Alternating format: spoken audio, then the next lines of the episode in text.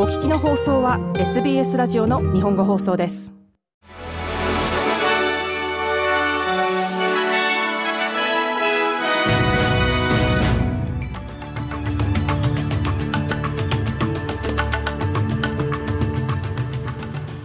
8月30日水曜日 SBS 日本語放送ニュースフラッシュをシドニーから大場恵美がお届けします。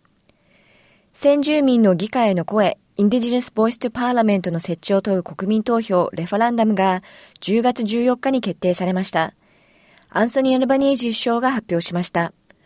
この発表は賛成派と反対派が見守る中、アデレードの北郊外で行われました。南オーストラリア州はレファランダムの鍵を握る州の一つとされています。国民投票の発表を受け、ノーキャンペーンのリーダーであるウォーレン・マンディン氏は、ジュシンタ・プライス上院議員と共に反論しました。マンディン氏はギルモアの元自由党候補であり、かつては労働党全国委員長を務めたこともありますが、アルバニージー首相は国民投票により国を分断していると非難しています。オーストラリア統計局 ABS が最新の消費者物価指数を発表。上昇率は予想以上に減速し、7月までの12ヶ月間で4.9%落下したことが分かりました。今年6月には ABC の月次消費者物価指数が5.4%上昇していました。マーケットは7月までの年間インフレ率が5.2%上昇すると予想していましたが、12月の8.4%をピークに引き続き低下しています。ペニー・ウォン外相は現在中国で拘束されているオーストラリア人作家、ヤン・ヘンジュン氏の帰国を支援すると発表しました。ヘンジュン氏は健康状態が思わしくなく、腎臓に影響を及ぼしているとして、監禁中に死に直面する恐れがあると懸念を表明しています。ウォン外相は ABC ラジオナショナルに対し、政府はヘンジュン氏の帰国のために中国と話し合いを続けていると述べています。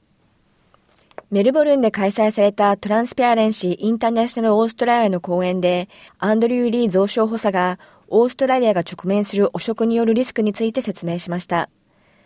リー増床補佐によると、オーストラリアは汚職撲滅に向けた協力的な取り組みがなければ、投資の減少をはじめ、医療制度の弱体化、さらにはビジネスコストの上昇に直面すると説明しています。30日水曜日の朝、シドニー西部ダーリントンのビルで火災が発生。地元の住民から20件以上に上る通報があり、消防隊が駆けつけました。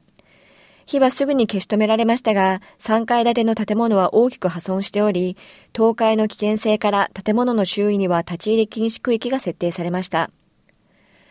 旅行代理店大手フライトセンターが高騰していた航空運賃が来年にかけて低下するとの予測を発表しました。フライトセンターは水曜日、2019年以来となる黒字を発表。新型コロナウイルスパンデミックによる混乱が収束したことを裏付けています。以上、8月30日のニュースフラッシュでした。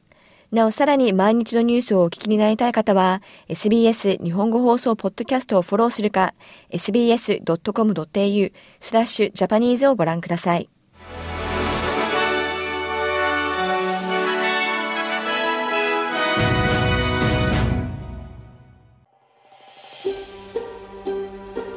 もっとストーリーをお聞きになりたい方は iTunes や Google ポッドキャスト Spotify などでお楽しみいただけます。